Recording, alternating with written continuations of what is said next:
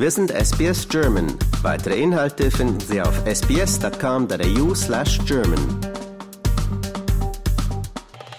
Bei mir ist Daniel Stoll. Hallo Daniel. Hallo. Schön, dass du dir Zeit genommen hast. Euer Zeitplan ist ja wirklich richtig, richtig eng getaktet vom 21. September, sprich heute bis zum 12. Oktober seid ihr in Australien unterwegs zum allerersten Mal und habt ein richtig eng gestricktes Programm, richtig vollgepackten Terminkalender. Wie seid ihr denn alle so angekommen, so die ersten Stunden Down Under? Hashtag Jet, Jetlag. Ganz unterschiedlich. Also ich muss sagen, ich persönlich habe es viel besser weggesteckt, als ich das erwartet hatte, sowohl den Flug als auch den Jetlag. Ähm, ich war so schön übermüdet nach 22 Stunden Flug, dass ich dann, obwohl wir abends angekommen sind, was ja eher morgens in Deutschland ist, wunderbar geschlafen habe und äh, bin dann mittags um halb zwölf aufgewacht und seitdem bin ich fit und äh, konnte deswegen auch schon wirklich viel von Sydney genießen. Aber ich habe von äh, den anderen gehört, dass es ein bisschen unterschiedlich war, also auch mit dem Einschlafen können. Ja, das steckt jeder ein bisschen anders weg. Ich finde auch, das wird, äh, gibt es auch keine Konstante. Beim letzten Heimaturlaub war der Jetlag schrecklich. Davor ging es einigermaßen. Also ich weiß auch mhm. noch nicht so ganz. Ich glaube, wenn man sich so umhört, die, die, die perfekte Formel dafür gibt es dann irgendwie anscheinend auch nicht, wie man da am besten durchkommt. Nee. Man entweder mal Glück oder man hat kein Glück. Wie dem auch sei, äh, ihr habt wahrscheinlich so viel Vorfreude, dass der Jetlag vergessen sein wird, wenn es dann äh, losgeht mit eurer Tournee heute. Ähm, das auf jeden Fall. Fall. Ist es für euch alle das erste Mal hier in Down Under oder waren einige von euch schon, schon in Australien? Ja, wir sind alle noch nicht hier gewesen. Oh, wie aufregend. Da wird's ja doppelt spannend. Wie toll ist das mhm. denn? Sehr schön. Habt ihr denn überhaupt noch Zeit, äh, abseits der Tournee, euch dann eventuell noch ein bisschen mehr vom Land anzuschauen? Weil ich glaube, wenn man so äh, dann als Musiker hier unterwegs ist, ist es natürlich dann immer zeitlich das alles ein bisschen sehr eingeschränkt, was man dann sich noch, noch irgendwie anschauen kann wenn man schon mal hier ist? Ja, also wir hatten unsere Hoffnung natürlich da reingesetzt, dass es unsere Debüttour ist und ähm, vielleicht die noch nicht so vollgepackt ist, wie das vielleicht dann später einmal sein wird, wenn man vielleicht hier bekannter ist. Aber Musica Viva hat leider hervorragende Arbeit geleistet und leider, unseren Tourplan komplett ja. zugeknallt mit vier Meisterkursen und äh, elf Konzerten und ähm, deswegen haben wir jetzt während der Tour nicht besonders viel Zeit. Wir haben einmal drei freie Tage in Brisbane, da freuen wir uns schon sehr drauf. Aber weil wir ja das zum Glück ein paar Wochen vorher wussten, ähm, hängen zum Glück drei von uns Vieren noch drei bis vier Wochen dran an die Tour. Ja, das ist dann wahrscheinlich auch eine, eine schlaue äh, Idee oder eine gute Sache. Aber ja, weil leider, ich finde es schön, dass du sagst leider. leider war es so erfolgreich. Ich glaube auch, die Vorfreude ist wirklich groß und klassische Musik erfährt hier wirklich große Begeisterung in Down. Das geht nicht nur euch so, sondern auch ganz vielen anderen ähm, Musikerinnen und Musikern, die dann hier unten aufschlagen. Also es gibt äh, wirklich sehr, sehr viel musikbegeistertes Volk äh, in allen verschiedenen Genres. Ja, wir sind absolut gespannt auf das Publikum hier. Das kann ich mir vorstellen. Eure Tour startet in Newcastle, dann geht's nach Tasmanien. Brisbane hast du schon gesagt, habt den Zwischenstopp. Tyalgum, Perth, Canberra, Sydney und Melbourne und dann zum Abschluss nochmal in Adelaide. Ähm, der artistische Direktor Paul Kildare, der sagt auch schon, er ist total aufgeregt, euch hier in Australien das erste Mal äh, zu haben. Ähm, wie, wie ist der Kontakt zu, äh, zustande gekommen? Ehrlich gesagt weiß ich das gar nicht so genau. Zu der Zeit hatten wir bereits ein Management, die in London sind. Und ich glaube, die haben einfach eine aus dem Team von Musica Viva zu einem Konzert in Wigmore Hall eingeladen. Und ah. ähm, die war dann sogar da. Also die ist dann aus Adelaide dahin. Ich, wow. ich hoffe nicht nur für dieses eine Konzert, sondern dass sie sowieso in Europa einen Aufenthalt hatte. Auf jeden Fall hat sie uns dann da gehört und nach dem Konzert ist sie direkt gekommen und meinte, wie wär's, äh, wir laden euch ein, für in zwei Jahren in Australien eine schöne Tour zu spielen und ähm, dann kam Corona und dann wurde die Tour noch mal zwei Jahre nach hinten verschoben und jetzt sind wir hier. Ja, so kann es manchmal, so kann es manchmal gehen und ähm, was auch immer dazwischen passiert ist, äh, Hauptsache ihr seid dann jetzt auch hier und äh, der Empfang ist ja dementsprechend. Anscheinend hat sich also dann auch das Warten gelohnt für euch. Ähm, ich, ich finde es wirklich ein spannendes Konzept, was ihr habt. Ihr seid ja Berlin-based, wenn man jetzt mal Denglisch das Ganze angeht. Mhm. Berlin-based in Berlin, da äh, in Deutschland die die Klassik-Musikszene generell in Europa, aber natürlich auch in Deutschland. Das Level ist wirklich wirklich wirklich hoch. Ähm, wie wie, welche Verbindung habt ihr mit Australien und Klassik? Also wie war es bei euch schon auf dem Radar? Also dass hier so eine Begeisterung für für das Genre herrscht oder ist es hat sich erst jetzt ergeben dadurch, dass diese äh, Tour zustande gekommen ist? War Australien auf eurem Radar in Berlin und in Europa? Ähm, ganz ehrlich, wir wussten, dass es einen großen internationalen Musikwettbewerb in Melbourne gibt. Das ist ja schon einer der großen Kammermusikwettbewerbe, die ja. es gibt. Und als wir so vor sieben, acht Jahren in der Phase waren, wo wir dachten, jetzt müssten wir mal einen Wettbewerb spielen, da hatten wir den auf jeden Fall auch auf dem Radar. Und es hat sich dann nicht ergeben, dass wir den gespielt haben, weil wir im Prinzip ein Jahr nur Wettbewerbe gespielt haben und in dem Jahr fand der einfach nicht statt. Aber wir kennen einige, die da waren und die dann meinten, ja, in Australien, da geht echt einiges, was Musik und klassische Musik im Speziellen anbelangt. Hm. Und dann haben wir auch immer mal wieder von Leuten gehört, die diese Musica Viva Tour gemacht haben und ganz begeistert waren. Und dann, als dann das Angebot kam, da konnten wir natürlich nicht Nein sagen. Ja, das kann ich mir vorstellen. Du hast es schon angesprochen, äh, Kammermusik Wettbewerbe. Ähm, ich finde es wirklich spannend. Also eure Herangehensweise ist ja ein bisschen ja, unkonventioneller. Also ein bisschen, äh, ihr erweitert, ihr erweitert ja einfach auch dieses ähm, Gerüst der Kammermusik, ähm, nehmt auch irgendwie aus anderen Genres äh, Stücke mit auf. Ähm, wie, wie kam es zu der Entscheidung?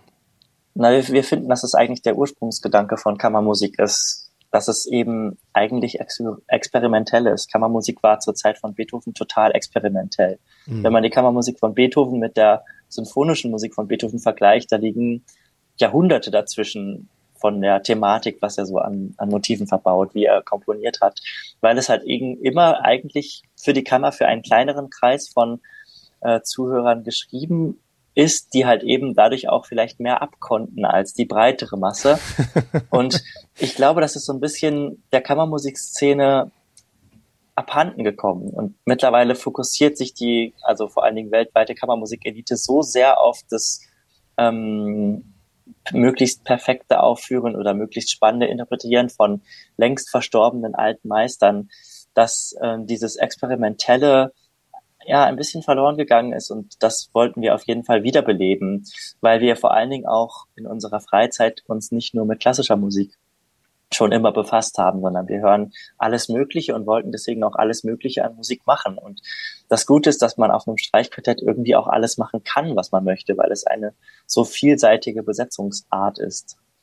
Ja, ich finde es eine, toll, eine tolle Sache, einfach auch diesen eigenen Horizont zu erweitern. Man hat auch, finde ich, so im Gespräch mit anderen Menschen, die vielleicht jetzt nicht so einen engen Bezug zur klassischen Szene haben oder klassische Musik, da gibt es auch so Vorurteile, dass, dass Klassiker sehr, sehr abgeschottet sind und so, so Eigenbrötler, also in ihrem Genre so gefangen. Die hören eigentlich gar keine andere Musik, da gibt's gar nichts anderes. Das ist so, das ist so eine ganz eigene äh, äh, Crowd und eine ganz eigene eine Clique an, an oder bestimmte Art an Menschen, Musikliebhabern, die gar nicht eigentlich über diesen Tellerrand hinausschauen, was natürlich Quatsch ist, wenn man sich dann auch wirklich weiter unterhält mit Menschen, die entweder selber Musiker sind oder einfach Musik begeistert. Die, man kann ja Klassik lieben und Folkmusik und Popmusik und keine ja. Ahnung was und Hip-Hop und so weiter und so fort.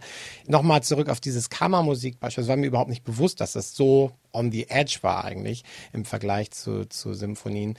Ähm, ist es vielleicht auch eine Art und Weise, wenn ihr jetzt auch euer Spektrum erweitert und auch andere Genres mit aufnehmt, ähm, vielleicht auch Klassik deutlich zugänglicher zu machen für Menschen, die vielleicht jetzt noch nicht so den Zugang gefunden haben zur Klassik?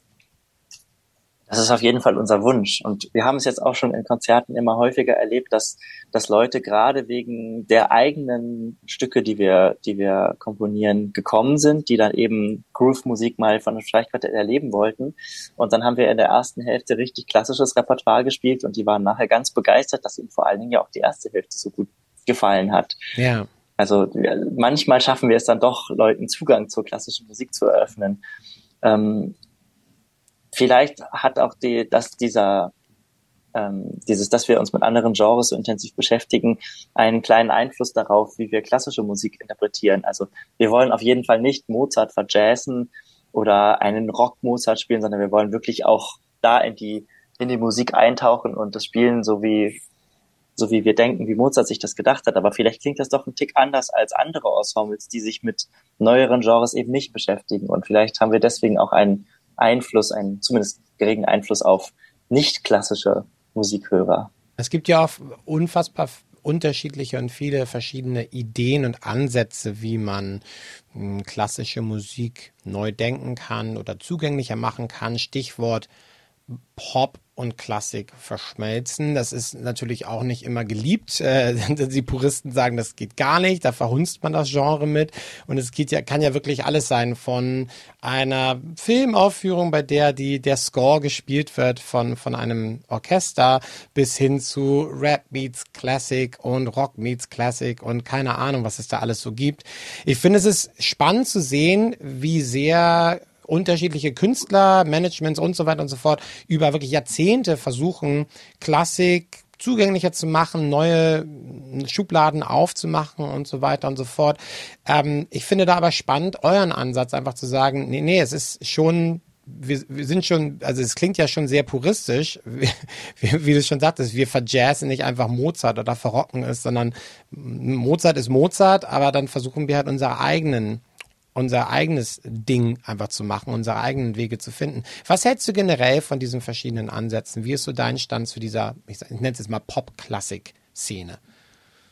Ähm, also ich würde es selber nicht machen wollen, hm. aber das hat ja, also das sagt ja nichts ansonsten darüber aus, dass es irgendwie gut oder schlecht ist. Ich finde, ähm, ganz viele Ansätze haben ihre eigene Berechtigung. Vor allen Dingen die Ansätze, die wirklich halt Leuten ein bisschen Zugang eröffnen. Ja. Und wir haben einfach den Ansatz gewählt, der uns persönlich einfach Spaß macht. Also wir wollten einfach die Musik machen, die uns Spaß macht. Und wir hatten einfach alle vier keine Lust auf äh, Pop und Klassik direkt vermischen. Und ähm, deswegen, also unser Label hat natürlich immer wieder versucht, uns ein bisschen mehr in die Mainstream-Richtung zu bekommen, damit eben bei uns auch die Verkäufe hochgehen. Aber äh, zurzeit schaffen wir es noch dagegen, uns ganz gut zu wehren.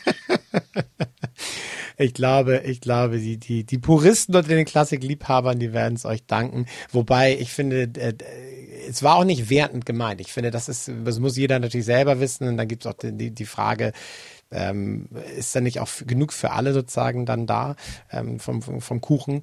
Ähm, ja, genau. Ich, ich, ich habe äh, ich hab was gelesen. Stimmt es, dass ihr ohne Scores spielt, also alles aus dem Kopf? Ähm, ja, meistens stimmt das. Okay, also was? Hier auf der ja. Australien-Tour haben wir es schon auch vor. Okay, was was macht die Besonderheit aus? Und was was für eine Magie hat das oder was was macht es mit mit euch oder, oder ähm, mit eurer Performance? Weil man verbindet ja so gerade Klassikkonzerte da gibt's ganz klar einen Score und daran wird sich gehalten. So sheet sheet sheet over everything. Ja ja. Also es ist auch seltsam weil beispielsweise bei Klavierrecitals ja. es völlig normal ist dass äh, die Pianisten auswendig spielen. Stimmt. Das ja, ist dann stimmt, eher so, klar. oh, da hat, der hat ja die Noten hingelegt. Kann er das Stück nicht richtig oder hat er Angst oder was ist da das Problem?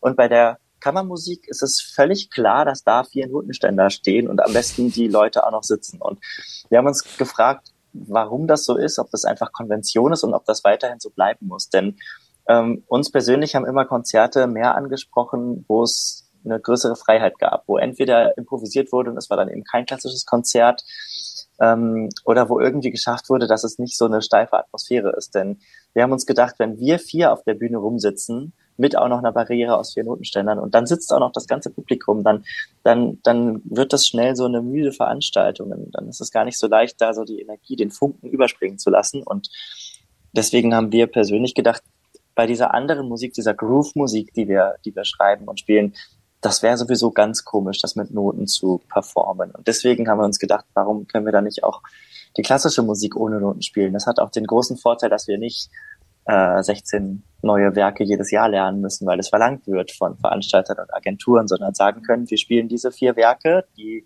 mögen wir total gerne, die liegen uns und die bereiten wir aber dafür richtig, richtig gut vor, damit wir sie auch auswendig spielen können. Ja, Stichwort Verbindung zum Publikum. Ich finde das äh, tolles, äh, tolles Bild, was du da beschrieben hast. Diese vier Notenstände als Barriere so zwischen dem sitzenden Publikum und den sitzenden Musikern da, ähm, ja, das erzeugt definitiv, kann ich mir sehr gut vorstellen, für euch, aber natürlich auch für das Publikum eine ganz andere Stimmung. Und ähm, finde ich, finde ich eine, eine tolle Idee. Und ich meine, dass ihr eure Noten auswendig könnt, nachdem ihr diese Stücke rauf und runter geübt habt, davon kann man ja mal ausgehen.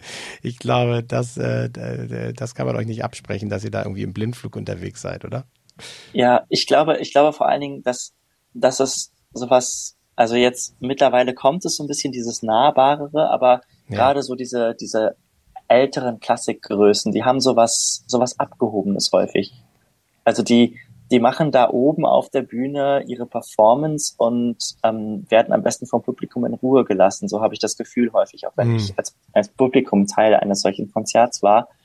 Und wir wollen eben nahbar sein. Und auch wenn dann mal irgendwie zwei Takte bei irgendwem nicht so richtig funktioniert haben in dem Moment, ist es uns mehr wert, als dass wir eine möglichst fehlerfreie äh, Darbietung liefern und aber uns irgendwie verstecken oder so für uns spielen. Ja, und dafür gibt es ja, wie du auch schon erwähnt hast, diese sehr, sehr hoch angesehenen Kammermusikwettbewerbe. Das hat dann ja auch alles seinen Platz und da ist es dann ja auch super aufgehoben.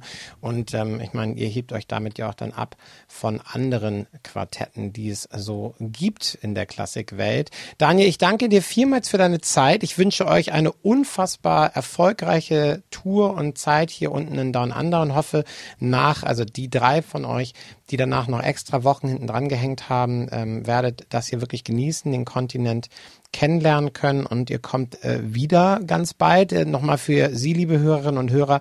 Es geht los heute Abend um halb acht in Newcastle, in der Newcastle City Hall. Und dann können Sie das Vision String Quartett danach in Melbourne, Hobart, in Brisbane, in Tyrone, Perth, Canberra, zweimal in Sydney, Melbourne dann nochmal und zum Abschluss am 12. Oktober in Adelaide erleben. Daniel, ich danke dir vielmals. Vielen Dank. Lust auf weitere Interviews und Geschichten? Uns gibt's auf allen großen Podcast-Plattformen wie Apple, Google und Spotify.